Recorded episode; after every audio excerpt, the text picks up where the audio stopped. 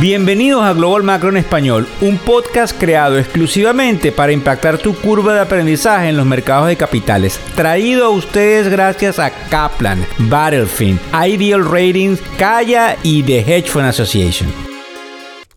Hola, ¿cómo están? Bienvenidos. Hoy es nuestro primer podcast del año 2023. Nos tomamos un breve descanso en términos del podcast durante los últimos días del año 2022. Aquí estamos y recuérdense cuál es nuestro objetivo.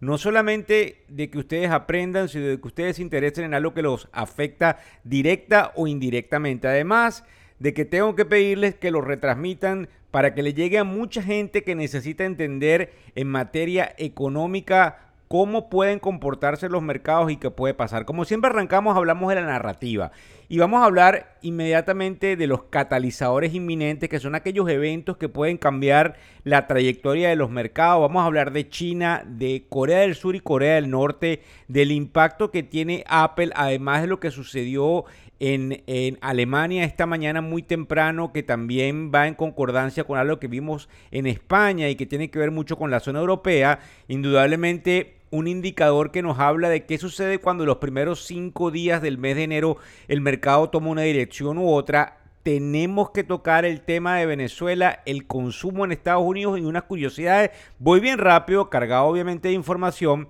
pero indudablemente de una manera en la cual ustedes puedan darse una idea rápidamente de por dónde vamos. En el caso específico de los bienes raíces y del oro, que es algo que vamos a estar tocando durante la semana, sale una información de que una de las universidades más importantes de los Estados Unidos, la Universidad de California, le está metiendo una cantidad de dinero enorme a una firma que se llama Blackstone, que como ustedes saben es el primer fondo de private equity de real estate o de bienes raíces del mundo entero. Bien importante porque hay credibilidad de que el real estate no vaya a caer como algunos dicen por allí.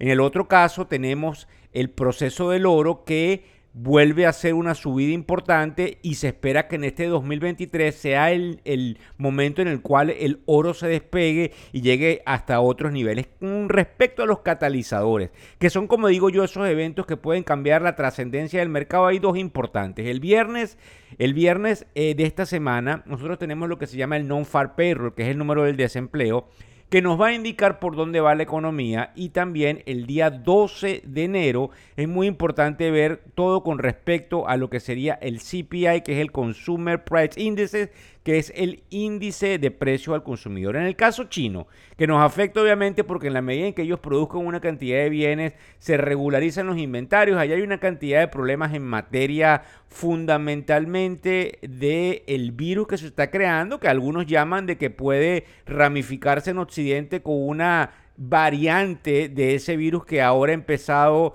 a, digamos, echar raíces dentro de lo que sería China. Muy extraño que el COVID-19 que arrancó en China no haya agarrado a China como ha agarrado a otros países. Así que definitivamente todo suena sumamente extraño. Europa e inclusive Taiwán, que como ustedes saben hay un problema entre la independencia de Taiwán y el gobierno chino, le han ofrecido a China entregarle una cantidad de vacunas. Eso es un artículo que está en el Financial Times y en el periódico El Nikkei. En el caso de las Coreas, nos preocupa mucho el hecho de que el presidente de Corea del Norte, el dictador, ha estado diciendo que va a seguir creciendo su arsenal y entonces esta mañana nos enteramos que en el caso de Corea del Sur, que obviamente se ve amenazada, dice que quiere llegar a un acuerdo con los Estados Unidos para tratar de ver cómo usa el arsenal nuclear que está estacionado en Corea del Sur, que le pertenece a los Estados Unidos. Algo sumamente complicado que puede definitivamente desencadenar en, al menos en una potencial eh, y dramática eh, escalada que pudiese afectar el rendimiento de los mercados internacionales. Apple, que obviamente está en casi todos los portafolios de los inversionistas institucionales, eh, saca un artículo que también está en el Nikkei y que dice que le está pidiendo a sus proveedores que en el caso de los relojes, de, la, de los laptops y en el caso de lo que se llaman los AirPods, que bajen la, la producción porque la demanda ellos la están viendo cayendo. Eso es sumamente complicado y creo que en el mercado, los que siguen el mercado el día de hoy están viendo como no solamente Apple, sino Tesla, de la cual también vamos a hablar durante la semana, ha venido cayendo por debajo del nivel de 134 cuando nosotros lo dijimos en la segunda semana de diciembre era un nivel de peligro y también creemos que a niveles de 118, 117 y 116 si es que llega a ese nivel sería una excelente compra para los niños, para el mediano plazo, para el largo plazo, para las cuentas de ahorro porque creemos que Apple sigue siendo una compañía sumamente importante que va a seguir generando una cantidad importante de flujo de caja. En el caso de España, eh, lo que sería el índice de precio del consumidor del mes de diciembre que salió el día eh, viernes por la mañana, eh, cayó. Y eso fue muy positivo porque eso pudiese demostrar que la inflación en la eurozona no es tan mala como la pintan. Máxime cuando esta mañana supimos que el mismo CPI, que es el Consumer Price Index, que es el índice de precio del consumidor, pues obviamente cayó manteniendo el año tras año en 9.6% en Alemania, bajando del 11.3% y también cayendo de con respecto a las expectativas de lo que tenía la calle. Cuando hablamos de la calle hablamos de los analistas que pretendían que iba a ser 10.2, así que eso es muy importante porque puede de una manera interesante mostrar una caída en la inflación. Ahora bien, en términos del consumo en los Estados Unidos, cuando hablamos del tema inflacionario, pues obviamente todos los entendemos porque pagamos más por bienes y servicios.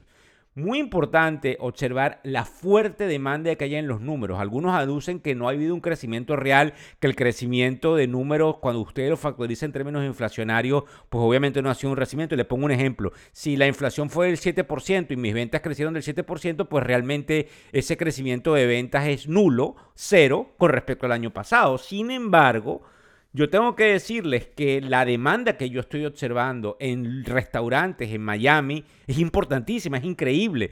No sé si se traslada a todas las ciudades de los Estados Unidos, pero les doy definitivamente eh, algunas pistas con respecto a que la economía sigue fuerte. Si usted busca pasajes aéreos que alrededor de noviembre y diciembre habían caído de precios, los busca inmediatamente y consigue que los pasajes aéreos vuelvan a subir.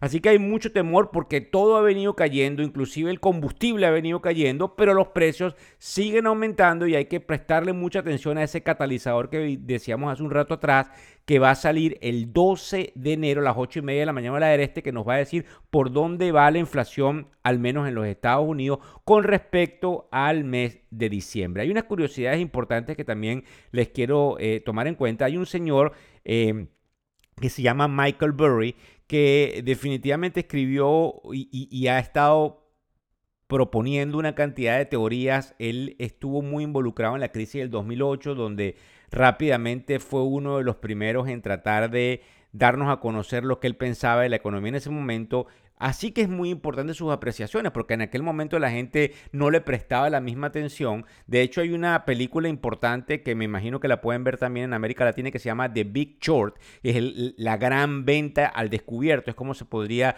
traducir, donde él habla de esa crisis del 2008. Y le prestamos atención porque en términos de bienes y raíces tenemos que saber en dónde nos encontramos y saber si realmente los Estados Unidos eh, tiene esa crisis que, que puede contaminar al mundo entero. No pareciera ser eso, pero esta semana, como les digo, le vamos a traer mucha información con respecto.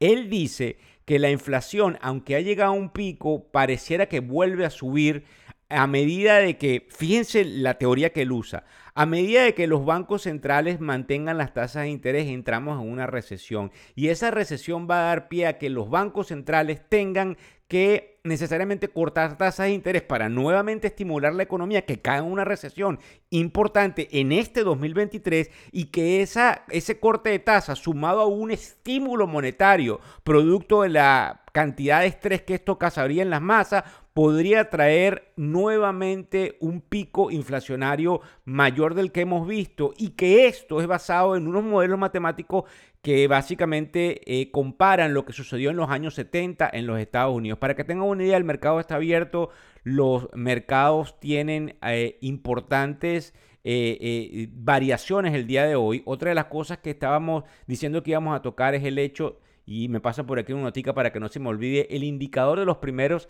cinco días de enero. Muy fácil. Resulta que hay unas estadísticas que dicen que si el mercado se mueve 1.5% al alza los primeros cinco días de transacción del año, que es decir, los primeros cinco días de enero, pues el mercado tiende ese año a tener una tendencia alcista. Es muy importante y muy interesante puesto que este indicador ha tenido la versatilidad de estar muy correcto durante la historia del año 1950, donde se ha venido teniendo una medición exacta de lo que predica. Recuérdense que caímos bastante el año pasado, para que tengan una idea, el Nasdaq cayó nada más y nada menos que 34%, así que sería muy posible esperar un rebote, no sabemos cuándo es el momento especial de compra, siempre decimos que comprar al mediano y largo plazo da su fruto, sin embargo, me gustaría que le prestáramos atención de cómo arrancamos el día de hoy y cómo cerramos a las 4 de la tarde del día lunes, que sería el quinto día hábil del mes de enero. Obviamente ese día ya sabremos lo que pasa el viernes con el número del empleo y saber realmente si la economía sigue tan fuerte como se ve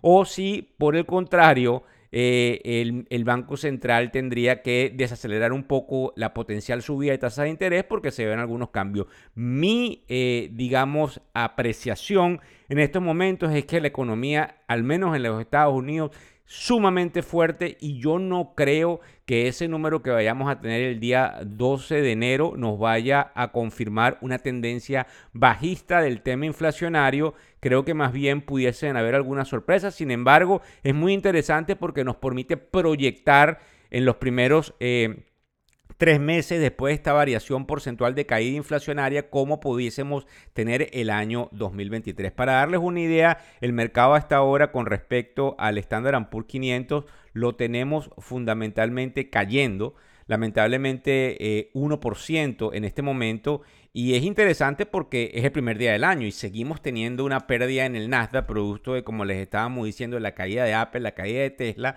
Es interesante, como siempre les digo yo, observar dónde nos lleva el bono a 10 años, que ya está por 3.79%, lo que apunta a que definitivamente no hemos llegado todavía a ese pico en tasas de interés. Así que es muy interesante lo que pueda pasar en términos del comportamiento de estos primeros cinco días del año 2023. Muchas gracias por escucharnos, por compartir y por seguirnos a través de todas las redes sociales con una cantidad de servicios que traemos muy pronto, no les puedo decir todavía, pero muy pronto, tan pronto como esta misma semana vamos a tratar de entregarles un servicio nuevo que va a estar a su disponibilidad todas las mañanas. Muchísimas gracias. El podcast Global Macro y de Factores Económicos ofrece una visión global de los mercados de valores y dicho análisis es producto de la compilación traída por diferentes fuentes de investigación de mercados institucionales. Por motivos y declaración regulatoria, este podcast no debe ser interpretado como una recomendación precisa en inversiones, bien sea en productos y o vehículos financieros. Y además, sugerimos consultar con su respectivo sector particular de inversiones o su equivalente en caso de suscitarse cualquier duda que pudiese derivarse de nuestra fuente informativa. Este podcast es narrado por Víctor Hugo Rodríguez, quien es un conocido profesor y comunicador financiero, cofundador de la plataforma educativa ilafin.com. Muchas gracias.